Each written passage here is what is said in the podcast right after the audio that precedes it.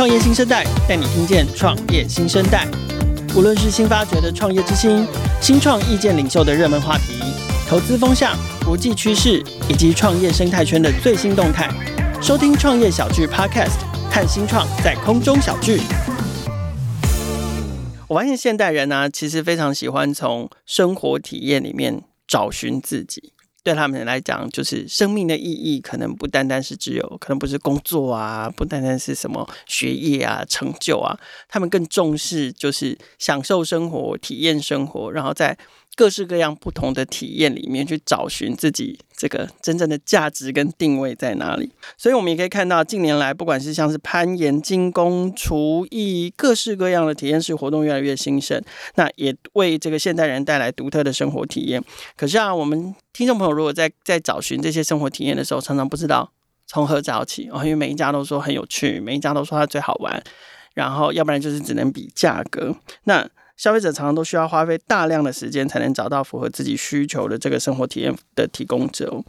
为了解决这样的问题，有一个新创团队叫做七分之二的探索，他们提供了详尽的活动评比。他们就像这个活动界的米其林指南一样，让消费者就能够轻松的选择适合自己而且可以信赖的活动，并且充分享受其中的乐趣跟魅力。今天创业新生代节目现场就邀请到七分之二的探索的共同创办人 Tina 来跟大家聊一聊他们的团队。先请 Tina 跟听众朋友打个招呼。Hello，大家好，我是七分之二的探索 Tina。哎，那个 Tina，我记得我们认识好像是非常多年前哦。对，你还。你还记得几年吗？四五年喽，四五年，疫情前的事情了。很久，对，疫情前更久。对啊，那是疫情就三年嘛，疫情三年扣掉的话，就是应该四五年。四五年。你跟大家聊一下，就我们是在那个时候你在创业公，在某一个创业公司服务嘛？那你跟大家聊一下你的背景，好不好？我其实过去十年都从事数位行销领域，那最后认识凯的那份工作是在一个韩商的台湾新创公司。那他那时候刚进台湾，我是公司草创期第二名成员，工号二，对，工号二。所以那也是因为那份经历，让我后来觉得说，哎，想要出来创业试试看。因为在那个更之前，我是在上市的软体公司，嗯、对，那以前也在海外工作过，对，所以就觉得说，哎，我历经了非常大型的公司跟这么迷你草创期的，那我有没有办法说，哎，靠自己的力量去打造一个产品，然后想要做做看自己的题目。这样说我们就不是说不礼貌，但是真的是你的规模就是从大型企业，然后大型集团里面的小新创，到走到自己创一家新创公司。对啊。体验过各种不同 size，然后这样一路就是看着说哇，不同的规模之下能够获得的资源啊，跟一些呃动能，其实那个挑战真的应该说每一种体系的公司真的都差很多。有没有被身边人念说怎么路越走越窄？不会，我身边的人都觉得。哇，你好勇敢，很棒啊！让周边的人都非常肯定。对，大家都蛮支持我的选择。然后，就我所知，其实其实七分之二的探索总共有三位共同创办人嘛。你跟另外两位共同创办人是怎么认识？可不可以聊一下你们的那个 founding team？嗯嗯、呃，我是 Tina 嘛，那另外一位呃，我是我的大学同学 James，然后还有第三位是他在 KKday 的前同事 BY，、嗯、那主要就是我们三个人其实都蛮爱到处探索、尝试新活动，所以呃因缘际会呃有这个创业题目的想法，然后后来就牵在一起就成为团队了。OK，呃，你们三个人之间的 function 是什么？你的专长跟你的这个。最主要的职业领域都在数位行销。那 James 跟 BY，哦，其实我们三位都是数位行销。真正是加勇敢，就是通通都是行销人。是，然后就说，那可是像你们在创业之初，比如说，那你们要盖平台啊，然后总是要设立公司啊，总是要有一些行政上的事情、营运上的事情啊、业务推广啊、行销啊这些怎么办？全部自己来。没做过的就想办法，就是硬着头皮去试，然后从中快速找出做法。对，所以它其实比较像是一个。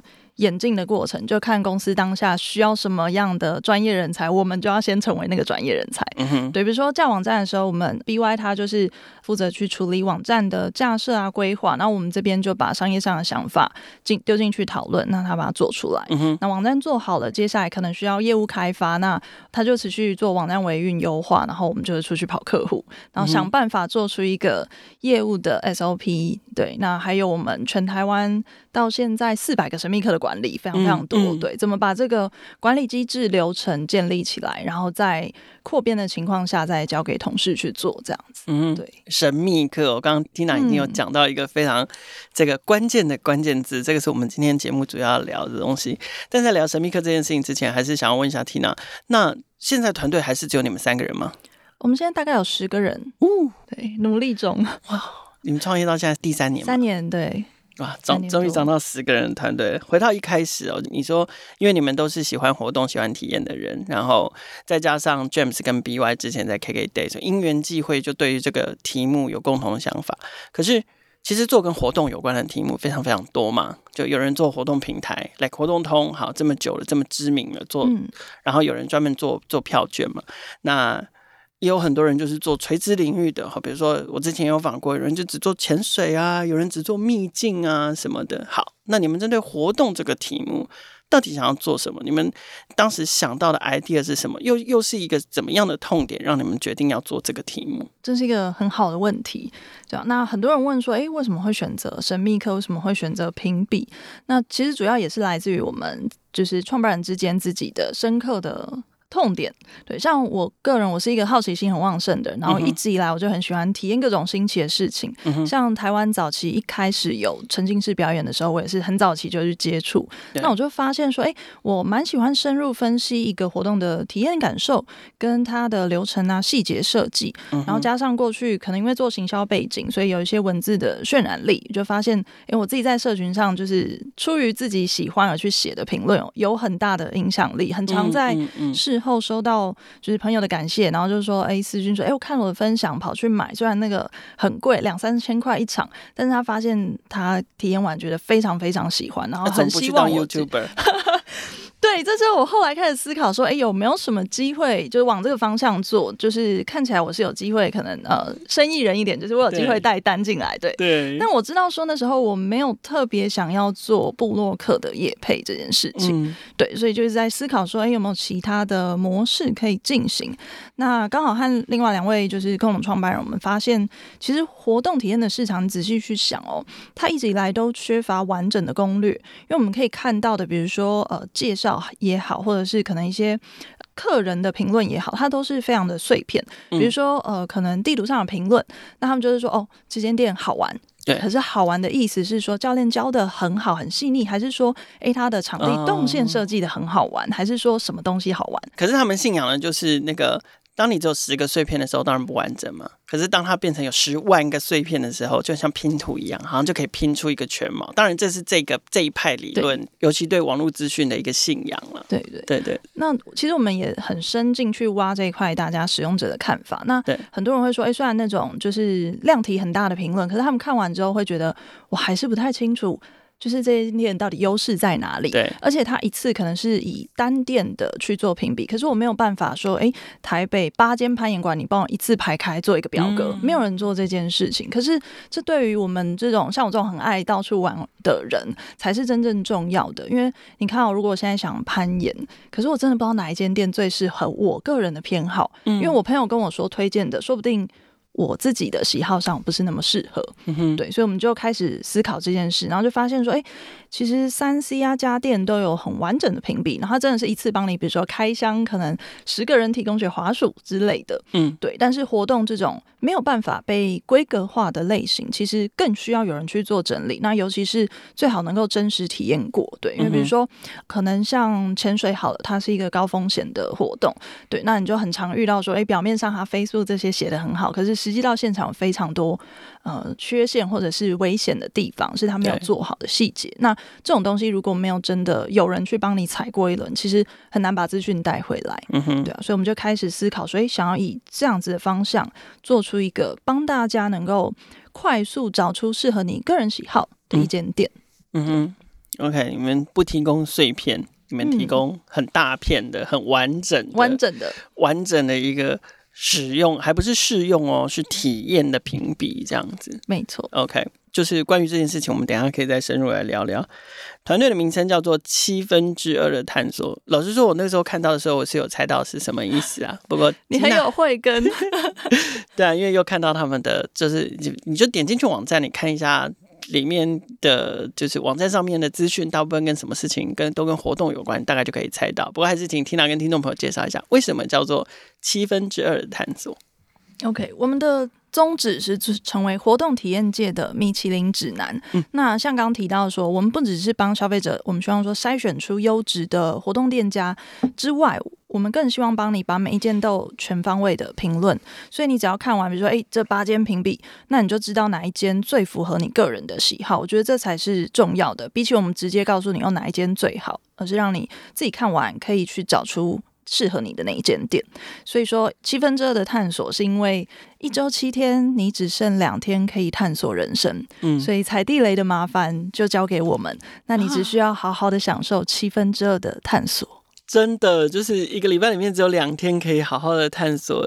或体验，然后如果还踩到雷，真的是心中真的是蛮干的。对对啊，就是两天都，尤其比如说去露营好了，可能两天一夜通通毁了，还不是只毁其中一天。没错，对。OK，刚刚聊到你们今年创业第三年，然后我们刚刚也聊到一个这个黄金数字。就是疫情也三年，所以你们刚刚好是在大疫之年开始创业。没错，还有一个很深的印象，就是我们决定创业的那一天，疫情非常严重，然后有一点五公尺这个规定的人防疫距离。嗯，对。然后我们有一个人刚好从日本刚回来，所以我们就决定不要在室内开会，我们直接挑一个小公园，我们在公园创业。没有打算在公园谈分手嘛，而是还是决定在公园创业嘛？因为创业对，因为你们的项目其实跟活动、跟体验、跟这个人跟人之间的直接接触是息息相关的事情。好，没错。呃，先姑且不论你们的那个，那难道没有受到冲击吗？难道你们没有觉得说？一走就走了三年嘛，你们中间都没有觉得说啊，休息啊，卖走啊啦，反正中间刚开始而已嘛，就是损失还不多。哎，登记 KKday 当时应该也很痛苦啊。好，当时其实我们是二零二零开始嘛，那那时候比较幸运的是，应该说我们决定的。很早，嗯，对，所以我们刚好度过了大概有半年到一年的时间，是真的还可以把这个初始的商模做起来，对，然后也开始有了营收，那也其实蛮顺，营收还是有营收，蛮幸运，在六个月我们就损益两平，然后就持续扩扩张这样子，就呃赚来钱再投回去增长这样子，嗯，那比较辛苦是后来就是真的遇到三级，那个真的是店家都关掉不能营业，嗯，我们神秘客也不可能跑，对，对啊，那。客户端对他们就会说啊，我们现在也不能营业，所以可不可以怎么样怎么样延迟付款，怎么样什么的？对，所以那一段时间真的是，老实说是压力非常非常大，因为对我们而言。怎么熬过？那时候我还记得很惨，就是店家无法营运，然后消费者的需求，因为我不能出门，我也不会想要去搜，就是搜了只会让自己更伤心，不能玩。对，对，所以我们就看到哇，每天网站的流量数据都锐减，然后那我大概关在家里六十天，完全没有出门，然后每天都焦虑失眠到不行。嗯、对，但那时候就一直在想，哎，这个期间不知道还要等多久？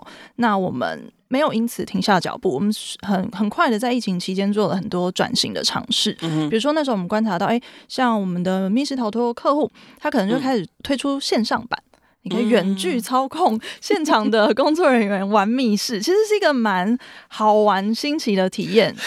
等一下，等一下，我想要多聊一下这个什么意思？那个想原本应该去参加密室逃脱的人，对，在在电脑前，电脑前，然后控制控制，然后你喝着啤酒，跟你的朋友，然后控制工作人员跟他说：“你密码解快一点，不然你这个炸弹就要爆炸。”你看，你再慢一点，控制真人吗？控制真人。然后那工作人员也很辛苦，他还会演，就说：“你们快一点啦，好有创意啊，我出不去了。” 其实蛮好玩的，对，那这是比较呃，就是密室型的。那还有一种是运动型，比如说呃，瑜伽教练、健身教练，对他们也都短暂失业，没法教课，那、嗯、他们都开始推说线上课、线上瑜伽、线上这种一对一教练，让你在家就可以持续运动。对，所以我们当时也火速推出，就是居家运动、居家娱乐企划等等。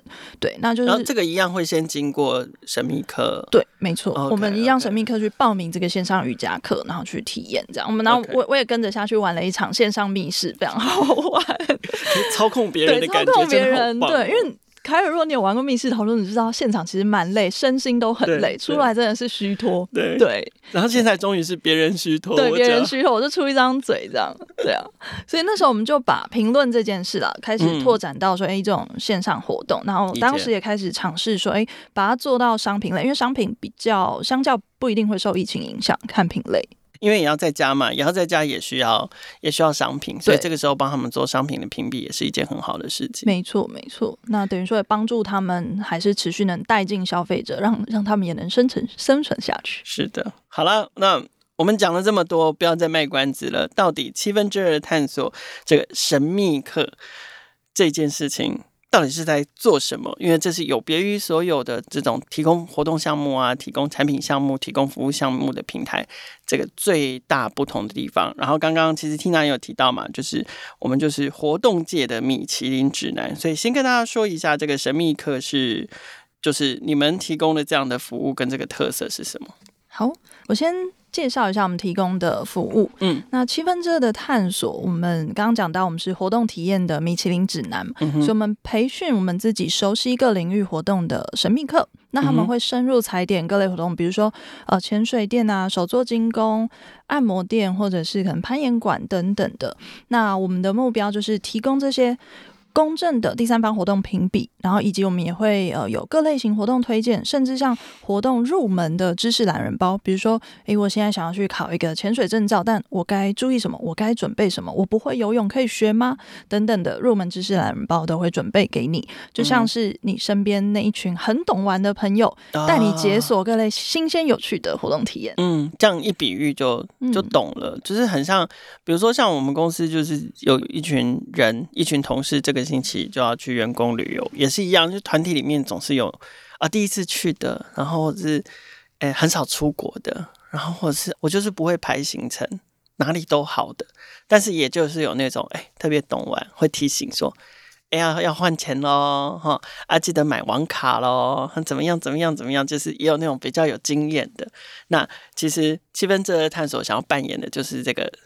这样的虚拟的角色，而且他是真真实实的帮你把这个体验都先体验过了一遍，然后有哪一些眉角要注意，然后推荐给你这样子。没错，没错。所以像刚刚提到说神秘客，其实我们是我们付钱让神秘客去到店里直接消费，他就是像真正的消费者这样走一轮。对，那他要做什么？因为其实像 Tina 刚刚讲的嘛，就是说一个活动要注意的地方，其实切角蛮多的。比如说潜水，就是说不是只去体验够不够深或好不好玩而已嘛，对不对？还还有很多比较安全啊，什么等等等等的注意事项、装备啦等等。那所以你们要如何指派给神秘客？就是你如何告诉他你要做哪一些任务，然后你们还花钱让他去，那他还有额外的报酬吗？他还可以得到哪一些好处？嗯，大家都对这些超好奇的。对，那呃，我先分享一下神秘客的角色，他就是。好玩又有点刺激的一个任务，嗯、对，那必须佯装成就是一般消费者秘密到店里进行体验，所以他在这个过程会需要偷偷的记下一些细节来做评鉴，但是同时要很小心。不能被店家发现你行为举止怪怪的，嗯，对，因为一旦被发现你在做评鉴，其实这个体验就报销，因为你一定会获得特别待遇。对，对大家就突然都都来对你很好，对 对对，那边按摩小腿，对，对没错。所以简单来说，就是神秘客的体验费用我们会支付，那神秘客的任务就是潜入店家玩耍，然后把评比带回来，同时要很小心，不能曝光他的身份。嗯哼，对啊，那我也。就是工商时间一下，我们现在在强力招募亲子类的神秘客，就是有小朋友，然后还有宠物类，就是猫咪跟狗狗的主人。嗯哼，那这是一个有人把它当成一个正职的工作吗？还是它是兼职的工作？还是它算是一个工作吗？它算是一个工作，但不会是全职，因为其实我们需要的种类蛮多的。嗯、那可能他哎，比如说擅长呃，可能运动类，可是他就没有猫猫狗狗，他就没有办法去执行宠物类的这个任务。嗯、对，所以呃，我们都是以兼职形态合作，因为我们有一个核心宗旨就是。不会强制派稿，因为我们认为说，哎，如果你今天不是真的对这个活动有兴趣、嗯、有热衷，其实你写回来的评论完全就没有用。采用对，嗯，你写不出那个真的消费者角度在意的点，觉得好玩的点，觉得做的不好的点。对，所以我们很在意说，哎，这个人必须是适性，他必须是真的是符合这个活动体验。所以我们大部分都是用兼职的方式在合作。OK，那。所以这样听起来就是说，你们会特别去培训他吗？或者是我们就是做到精挑细选？那就是在在这样的把关模式之下，你们那种比如说派稿派出去，然后收回来不能用的那个比例是高的吗？就 maybe maybe 有两个问，有两个状况，一个状况可能是真的是那个评比的标准，最后评比的结果不好，没通过，没通过，所以你们就没办法没办法采采用这个店家的服务。那另外一个是可能不是店家的问题，可能不是体验的问题，嗯、但就是一个明明是讨厌宠物的人，但是他硬是假装去体验了宠物餐厅，所以这个不对，那个不对。对，那这样的比例高吗？先先聊聊看你们怎么样去挑选跟培训神秘客，好不好？嗯，好，就是蛮多人会觉得说，哎、欸，活动啊，不是不过就是去玩吗？对啊。但其实我们想要解决的就是市场上缺乏把活动评比规格化、客观整理的这个问题。嗯、对，所以我们就必须做到真的是规格。然后客观这两点，对，所以说我们其实有蛮严谨的制度，就是为了要让大家就是觉得说，哎，这是客观，然后不像说传统的叶配文，他无法信任，因为你会觉得他隐恶扬善，而且评论太主观，所以我们。针对隐恶扬善这件事，我们会先做初筛，像刚刚凯尔提到说，第一个，如果他真的评分没通过，我们就直接刷掉，所以不会有说哎写出来怪怪的感觉，因为他如果真的不好，就是直接掰。对，那他通过这个考核之后，也会有一些店的状况，比如说他无法做到百分之百完美，比如说他可能把一个健身场馆好了，他把所有的资源都砸在。呃，设备用到顶级，嗯，对，但是完全没有装潢氛围，嗯，对，那但是它这这段省下来的这个成本就回馈给消费者，非常非常便宜的入场，可是你有高级的训练器材，对，像这我们也会忠实揭露，就是诶，它的什么什么很好，但它什么是你要注意，你真的确定可以，你再去体验，对，所以给毛巾哦，这样，对对对，毛巾 还要钱哦，这种，但它就是像廉价航空的概念，对，你可以用很便宜的额度入场，对，那同时我们也要达到，就是说，诶，怎么样不要让评论太主观，所以我们会用评鉴量表跟教育训练来把这些事情做好。那评鉴量表的话，就是我们会教神秘客说：“诶，你怎么用标准化的方式去评论同产业里面不同店家的表现？比如说服务五颗星，它可能其实代表的是哦，这间按摩店我。”到店里三十秒，有没有人送上热茶、拖拖鞋？嗯嗯、那超过可能两分钟没人理我，他就会落到几颗星。嗯，它是有个很明确的搭配，他店家产生的行为所呃做出来的评鉴量表。那避免说大家哎、欸、就很主观，就我觉得五颗星就是五颗星的、嗯、这种传统的问题。对对，然后另外就是比如说哎、欸、不同的活动，消费者在意的点可能也不同。比如说手作精工可能会有课程难易度这个指标，但运动按摩店就不会有。对，所以会因为不同产业而有所差别，那甚至还有地区差异。就原本创业的时候觉得啊，台湾这么小，应该全台共用就好，嗯、没有。后来我们就发现，哇，神秘客也要各区，然后评鉴量表也要分各区。为什么？为什么？比如说？我举个就是最直观的，好了，嗯、比如说交通指标，嗯，台北的。交通易达性可能是指捷运站距离远近超过十分钟扣一颗星之类的，嗯嗯嗯、对。但台中的交通可能就是要评比停车难易度，嗯，对。那这个是完全你没有住在那边，你不会想到的事，对对。所以很多东西是需要克制化，且设身处地从消费者的角度去想。对，那这是评鉴量表。刚提到评鉴量表跟这个凯尔提到，就是说撰写面跟体验面。对，像体验，如果说他没有通过的话，我们直接刷掉嘛。那另外就是，万一他通过，可是神秘客写不好怎么办？对，所以我们其实在这个评论，我们也有一个规格化的方式，就是有标准化的写作模板，那让全台湾四百个神秘客，他都可以用全面性的角度，按照说，哎，每一间店、每个产业，你必须提到什么。你都要写出来，让他们的产出可以有就是完整的面向。等到另外，当然我们的编辑部也会去把关文案风格，嗯，比如说神秘客可能他们有一些个人的特色，我们会让他保有，但必须拿捏在轻松然后不失严谨的品牌定位，避免大家一看这一篇觉得说哇风格差异很大，怪怪的，嗯嗯，也会有一些使用者体验的问题。谁来设计这些量表啊？这么专精？没错，所以我们花了蛮多时间，就是在跟各领域的神秘客一起讨论。对，我们通常找神秘客都会是重度玩家，啊、但不到 KOL，就是说他很熟，可是他走进店里不会被发现。所以等于就是说，有掺杂你们的自己的意见，然后也掺杂了这个专业神秘客、资深神秘客的意见，然后你们一步一步，当然他那个不是死的嘛，他是一直一直不断进化的，没错没错的量表版本。对。我看你们网站上面现在除了活动的体验之外，其实也有一些跟商品有关的评比，这是为什么？为了扩大业绩，业绩目标变高了吗？还是说是基于什么样的理由让你们？因为我们主打其实是活动界的米其林指南嘛，那为什么还会有商品这个品项？除了前面有提到，因为疫情的关系，哈，可能要稍微转变一下服务的策略，因为大家的生活习惯一起改变。那现在呢？现在还是持续有，比如说像乳清蛋白的评比，这是为了什么？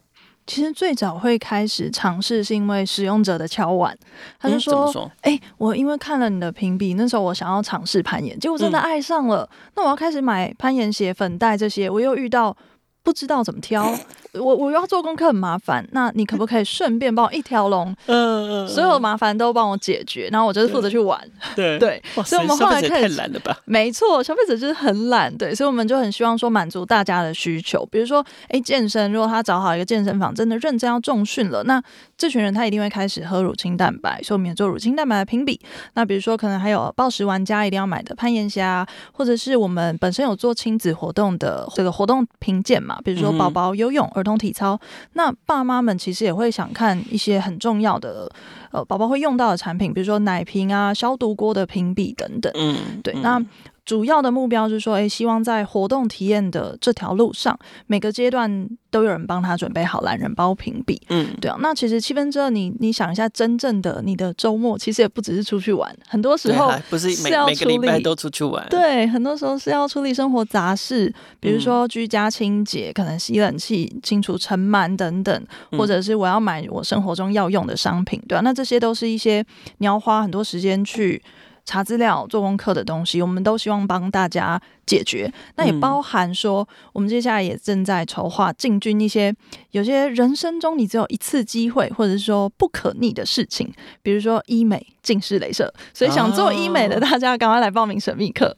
我想要做近视加老花的镭射了。好，等我们，等我们。哇，等等，可是这个神秘课代价也未免太大了吧？他就是要把他自己的。那一次的测试，maybe 也是一生一次的测试，就要交给你们的指派给他的某一个诊所，然后就要给他雷下去。但是我们会征询他的，我们从来不强制，所以当然他真的觉得 OK，因为我们也都会事前、啊、很大颗呢。我们其实会事前都先筛过一轮，那确定说很不 OK 的店家都先排除掉，剩下我们才会真的让真人去试。那事前会跟他跟他确认说，你真的认为 OK，你再去。对，过程中如果你发现哪里不对劲，就是立刻逃跑。哎、欸，这个我也分享一个故事好了。突然想到，逃跑的吗？以前 OK，我是台北人，一路在台北长大，嗯、所以就是这对我来说是完全无法想象的情境。对，那时候我们在做高雄吧，对，高雄的按摩。嗯哼。然后像台北，就是有时候那个按摩店是呃正常的，还是做黑的，你很容易看得出来，你就是不会去。嗯。对，但是在高雄的时候，我们就发现神秘客他事前看也觉得，嗯，这个应该指派给他是 OK。然后他到正派经营，对，正派经营，网络上看起来好像也还行。对，然后他真的到店里，然后到一半他就发现不行，怪怪的。他立刻私讯我们就说怎么，办？越摸越里面，越来越奇怪。然后我们就说你赶快小心安全的就离开。对，就假装说想尿尿，对对之类。所以这个就是我们在过程中发现，哇，就是真的会有一些意想不到的秘密。OK，可我我可是我我真的还是觉得那个镭射体验的神秘客真的很伟大，就是他愿意把自己就这样子交付出去，就为了大家这样帮大家尝试，对，帮大家尝试。不过我们也有蛮多。流程反而是这个神秘客他已经选好一间店，嗯，然后他就说他做过一些研究，认为这间店不错，请我们评估可不可以去。啊、可以的话，他就是要有人帮他付钱。Okay, 他已经选好了，okay, 很赞很赞。对对，那这样的话，你们的商业模式跟你们的获利来源是什么？就是抽成吗？就是转借一单镭射？不是啦，一直在讲镭射，就是转借一一单吗？或者转借一个商品吗？还是你们的模式是什么？我们的获利来源是来自 B to B 端，就是我们对消费者是不收费嘛。嗯、那 B to B 端，因为我们必须严格把关，就是我们作为评鉴的核心，所以其实是先让神秘客我们先出钱，他到店里筛选一轮。然后真的是通过考核的优质店家。我们才会提供他一站式的行销服务，对啊。那不同于传统，可能他就是投投 Google、Facebook 广告。那现在有七分之二，他就有一些新形态的选择，嗯，对。比如说像我们的 SEO 很强，就是搜寻引擎的排名。例如说，你现在搜寻台北健身房、台中自由潜水、高雄手作精工，甚至是离岛，比如说小琉球潜水推荐等等，我们都在搜寻排名的第一，而且不是广告区。对，那这对于这种。前面讲到说，哎，活动是一个无法规格化、很难去明确知道这间店的表现的东西，所以大家就会特别想要信任说非广告区的一些搜寻结果。嗯，对，那我们就能够哎提供商家一个很好的客群来源。这样听起来的话，因为平台其实你们 target 的客群其实是两两群嘛，一群是 C 端，虽然说你不从他们身上收钱，可是对你们来说，你们当然还是希望越来越多人来用你们的。用你们的网站，用你们的服务然后参加你们所推荐的活动，这个对你们来讲就是增加你们的的信赖度嘛，对不对？没错。那这样看起来，你们需要在这个 C 端消费者上面的行销。花很大力气吗？还是说现在已经很有声望了，所以大家就像你刚刚说的 SEO 都很棒嘛，所以大家就是自然而然就会搜寻，透过搜寻啊，或者是闻风而来，来到七分之二探索来找到合适他们的的活动，呃，还是说还在这个 To C 的行销上面有没有碰到哪一些困难点？我们待会再来聊聊 To B 的部分。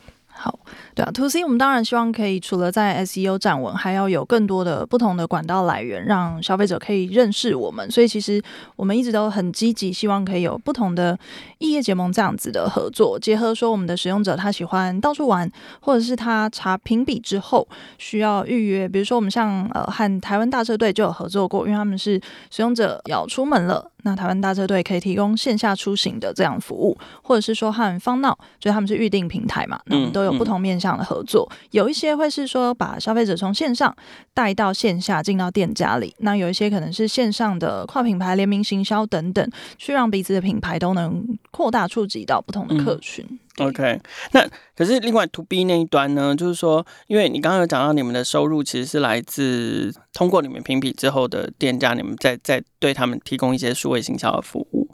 那一样，就是说这个生意好做吗？嗯，第一，他们会不会觉得啊，反正你就给我评比通过啊，我就五颗星啊，就会很多人来啊，我干嘛还需要数位行销？这是一个。另外一个是说，他会不会跟你的评比之间产生，这叫牵制吗？就是说。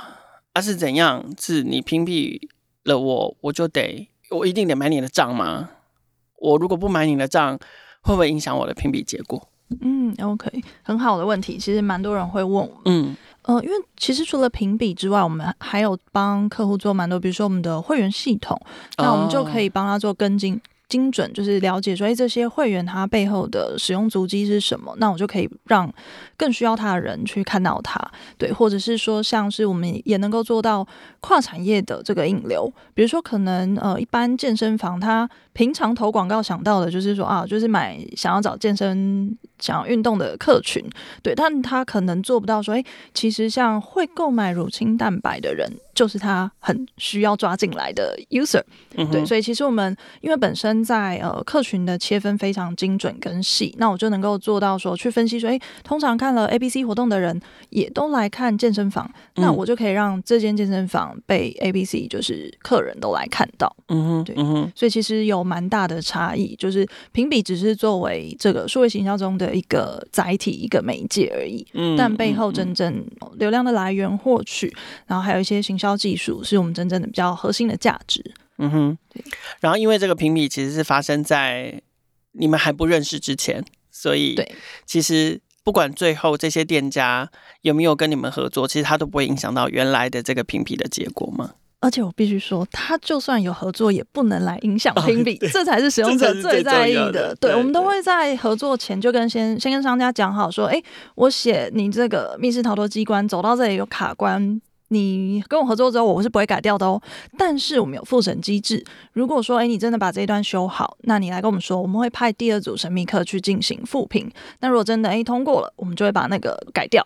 对，就是我们其实希望透过这样正向的循环，让这些活动体验的服务商、供应商，他也能够不断的去优化他的场馆。那、啊、可是米其林是一年一次啊？那你你刚刚讲的这个复评是有时间是有规律性的吗？还是是？他他就跟你说：“哎、欸，Tina 啊，我需我现在改好了，你们赶快来评，赶快赶快来帮我。”平反我的那个 可以对，如果他是说要特别申请的话，我们就可以帮他中间加派神秘客去，因为也蛮多，就是刚刚前面提到我们的星星背后都有代表每一种店家真的呈现出来的行为，它是具体对应。那可能有些店家说，哎、欸，你怎么写我服务三颗星？虽然其他都满分，但是我服务我要写五颗星。对，但这我们就会跟他说，哎、欸，那你可以点开这个网页，我们都有公开三颗星是你做了什么。那如果你把它改正。你能够做到五颗星，我们就帮你复评，重新评审。那你们跟其他的这种旅游平台，当然我们刚刚前面聊了非常多关于神秘客这件事情，所以神秘客当然是最大最大的一个差异跟竞争优势。可是就是这样嘛，就是你们跟其他的活动平台的差异点就是在这里嘛？可不可以跟我们聊聊你们其他的竞争优势跟你们想要做出来的差异化价值？嗯，刚提到，比如说这种线上票券平台，其实我们跟他们是分别提供消费者历程不同阶段的服务。嗯、像七分之二的探索，专注在的是说，诶，今天这个消费者他就是想找活动，但不知道哪一间店最适合他的个人喜好，还有他该做功课的时候该注意什么。对，那我们能够把这一群很精准正在产生购买意图的人抓住。对，但当他说，诶。决定好我要找我喜欢的店，我已经要预约的时候，他可能就会去比价了。同一间店提供的这个按摩服务，到底哪个通路卖的最便宜？他可能就去那边买。那这个时候，他就比较像是说，我已经决定好我要的商品，然后我走进大卖场去选购。可是卖场很难说帮我一字排开说，哦，所有的这个奶瓶到底比较每个品牌差异在哪，然后还帮你做整理比较表。对，那我们等于说是帮助消费者在不同的阶段，让他最后能完成这个活动的体验。嗯哼，创业到现在三年，有没有什么心得？有没有碰过？除了疫情，疫情是你们碰过最大的难关吗？还是还有没有碰过什么样的难关，让你们觉得真的创业真的好辛苦哦？其实每一天都很辛苦，每一天都是全新的挑战，真的不同的阶段有不同的挑战，我必须说。嗯，对。那其实创业就是在解决没有人遇过的、没有人想过的问题嘛。那、嗯、当然最困难的就是那时候疫情期间几乎关门停业的状态，但是像公司进展到现在，我觉得另外一点就是还有比如说，哎。找人才很辛苦，然后怎么去拓展新市场？嗯、比如说我们在活动体验站稳了，那我们接下来想要扩张我们的触角，那怎么样去调整？怎么杀出一条血路？对，嗯、这本来就是创业会遇到的事情。那另外找人才。必须说，招募真的很辛苦。像前面聊到说，呃，我之前待过上市公司，然后在海外工作过，后来加入新创，体验这几种不同形态的下来，真的必须说，新创公司的招募是最最辛苦的。包含我以前待的新创，因为第一个可能你的本身公司名气就没有那么大，嗯、那蛮多人其实他希望在职涯上是有一个很好的，就是烫金招牌在他的履历上。对，对，像我们也遇过录取者，他说。他最后决定去另一间上市公司上班，然后他说 offer 其实两边差不多，嗯、但他想要上市公司的名气、光环和稳定。啊，听众朋友听到了七分之二的探索，他们给的 offer 跟上市公司是差不多的，应该是蛮丰厚。希希望大家可以加入我们，就是哦，我也分享一下，我们公司是全远距，对，所以工作的时间非常弹性，然后我们也是特休无上限，对，只要任务完成，省下的房租都发薪水，对对对，省下房租回馈给大家这样子。这个是过程中，我觉得就是有时候蛮挫折吧。以前在上市公司的时候，你会觉得哇，就是每天很多履历都投进来，就是让我们筛选要或不要。对，但新创很多时候因为公司没有这么大名气，大家不认识你，对，或是、呃、可能有比较多就是诶新创的疑疑虑啊等等的，所以会很多时候是你要主动去找人才。对，嗯，现在还有在找人吗？十个人了，现阶段还有扩张的。我们现在其实一直持续在招募神秘客，对，像刚刚提到最难找的两大类型是亲子类，还有宠物，就是猫猫狗狗的主人们，以及南部，对，我们在南部其实蛮缺神秘客的。我们现在大幅招募的城市除了双北之外，还有新竹。台中、台南、高雄，对，那以及离岛，就是大家如果有刚好一趟要去离岛玩的话，也可以来跟我们报名说，哎，这段期间你都会在哪里哪里玩，那可以帮我们跑体验这样子。OK，对，那你们接下来有没有什么发展的计划跟大家分享的？我们今年主要是往商品评比和生活服务评比，还有刚刚提到不可逆的活动，比如说医美这一类。对，那同时我们也呃今年开始在募资，那寻找的是策略型投资人，希望可以带进更多不同面向的资源，还有拓展的机会，所以也很欢迎大家来找我们聊聊。OK，所以接下来呢，就是七分之二探索在找寻不同类型的神秘客的伙伴加入他们，然后另外呢就是。要开始募资啦，希望可以有策略投资人对他们的商业模式还有平台有兴趣，然后更重要的是可以协助他们拓展更大的市场。没错，谢谢。今天非常感谢七分之二探索共同创办人 Tina 来到创业新生代节目的现场。如果听众朋友呢想要让你一个礼拜里面的七分之二有这个更好的体验、更好的品质，然后更多彩多姿的人生历练，都欢迎到七分之二的探索网站上面一探究竟。我们的节目简介里面都会放上相关的这个网址跟介绍哦。每周听一集，认识一个创业新生代。我们的节目每周三固定更新上架，记得追踪订阅，才不会错过任何一集更新。更欢迎大家把节目分享给关注创新创业的朋友，让更多人听见勇于挑战、大胆创业的创业新生代。